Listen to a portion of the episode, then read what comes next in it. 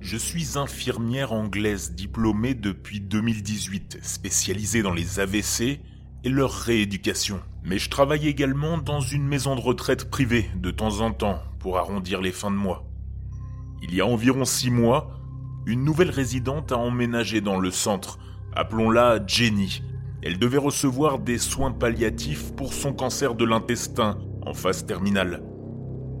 Pendant son séjour chez nous, Jenny a découvert que son cancer de l'intestin s'était non seulement propagé au foie et aux poumons, mais qu'elle avait également des métastases au cerveau, et qu'il ne lui restait que quelques mois à vivre.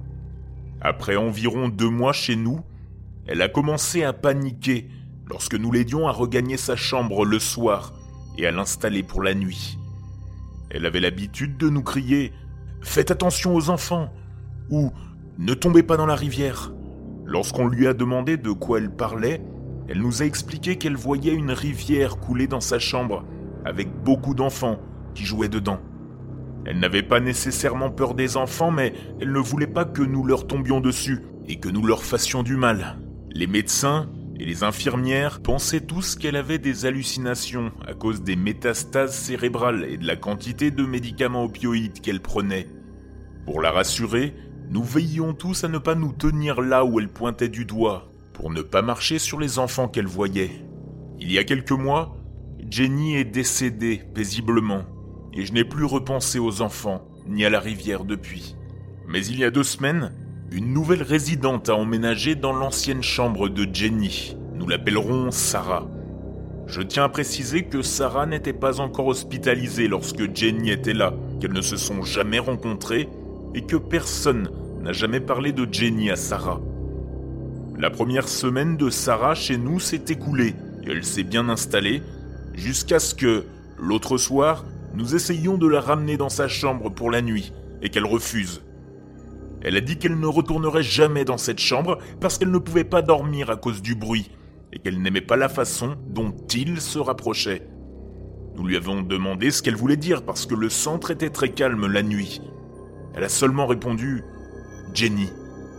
Je lui ai à nouveau demandé ce qu'elle voulait dire, et elle a déclaré Jenny et les enfants font tellement de bruit quand ils jouent et cela m'empêche de dormir toute la nuit. J'ai demandé à d'autres membres du personnel et personne n'a mentionné Jenny ou les enfants de la rivière à Sarah. Que quelqu'un me dise s'il y a une autre explication à cela.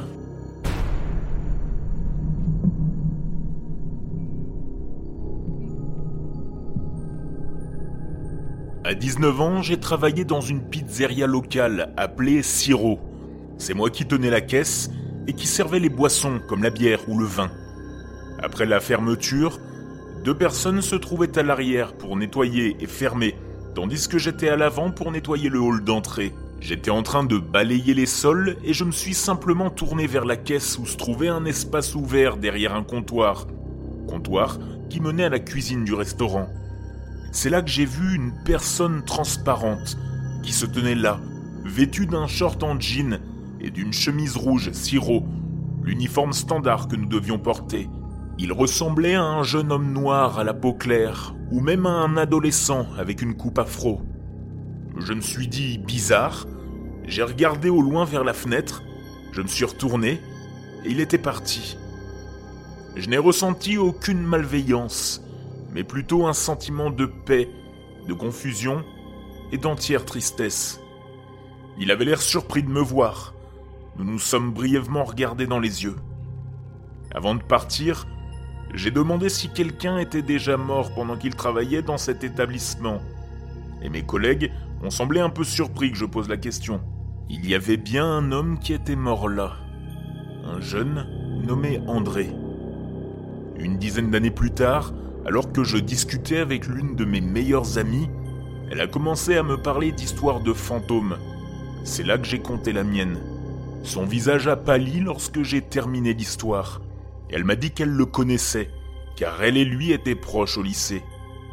Il est même souvent dans les rêves d'une de ses amies proches. Elle savait qu'à l'époque, il travaillait au sirop, au moment de sa mort. J'ai alors réalisé que j'en avais déjà entendu parler aussi au lycée, par l'intermédiaire d'amis communs. Sa mort avait été mystérieuse, mais on a conclu qu'il s'agissait d'un accident Ses amis les plus proches ont même émis l'hypothèse qu'il avait été assassiné. Même la fille avec qui j'ai parlé, dix ans plus tard, m'a dit qu'elle avait toujours pensé qu'il avait été tué, mais que la police n'avait pas pris l'affaire au sérieux. Il était mort après avoir joué au jeu du foulard dans un parc, attaché à un arbre. C'était un jogger qui l'avait trouvé au matin. Depuis, je ne l'ai plus jamais revu.